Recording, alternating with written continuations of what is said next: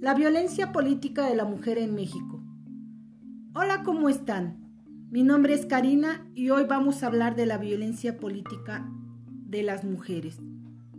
A través de la historia, la mujer ha sufrido discriminación, desigualdad y violencia de género, iniciando por los roles que ella desempeña como actividad principal, el cuidado de los hijos y la realización de actividades domésticas, mujeres con obligaciones y sin derechos, vistas por mucho tiempo como un objeto patrimonial, sin identidad, sin derecho a pensar u opinar, pues para ello existe el rol del hombre, personaje con muchas atribuciones y derechos, dueño del patrimonio, dirigente de familia, único en la toma de decisiones y ejemplo a seguir.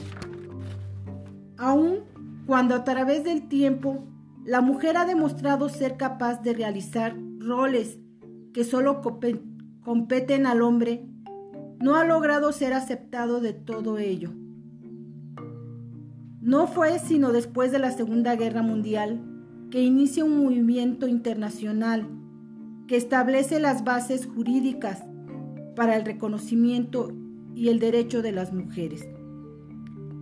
La violencia política contra la mujer comprende todas aquellas acciones y omisiones de personas servidoras o servidores públicos que se dirigen a una mujer por ser mujer